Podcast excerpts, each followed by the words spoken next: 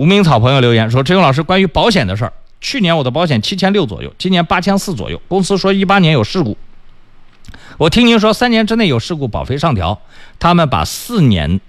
都算在内吗？呃，你的公司买保险有没有坑你？一个最基本的验证方法是看保单，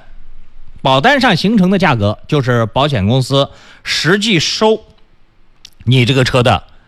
费用的价格。”但是，这里面还有一个返点，返点俗称手续费，也就是说，保险代理公司 4S 店和你们公司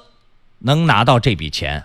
可以从保险公司或者是建业代理公司手里面拿到一部分返点。今年开始返点少了，所以就会导致有一部分私家车车主，你的拿到手里的这个交保险的费用感觉是贵了，是因为，呃。中介公司给你们给给你们的这个返点降低了，所以你们感觉高了。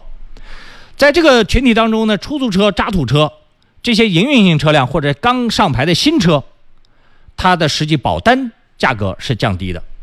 我这讲的是大概率的这个情况，少部分情况呢，它会由于受到上一年度交通事故发生的次数，主要是次数啊，其次是理赔金额受这个影响。保费会有相应的上调，那究竟你们公司告诉你说你这个一八年有事故，呃，是不是有造成上调？你可以直接到给你出单的这家保险公司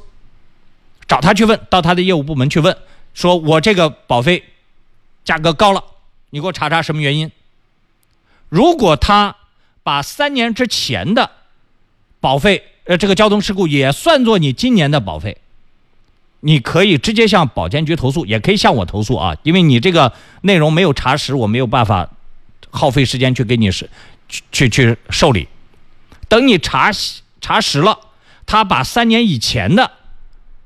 事故也给你算到这个里面，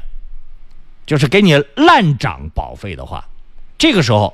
我们可以帮你介入，但同时你也应该向保监会和江苏省保监局。打他们那个举报电话，向他们投诉，因为的的确确有部分保险公司在这次费改之后，他在计算保费过程当中出现过一些错账，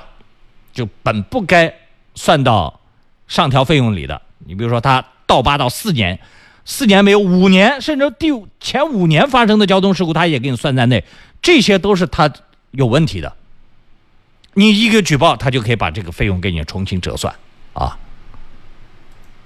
刚刚才你按照我给你教的这个思路，你去把它捋捋顺，因为只能你自己去查，我们给你查不起来，它也涉及到个人隐私啊。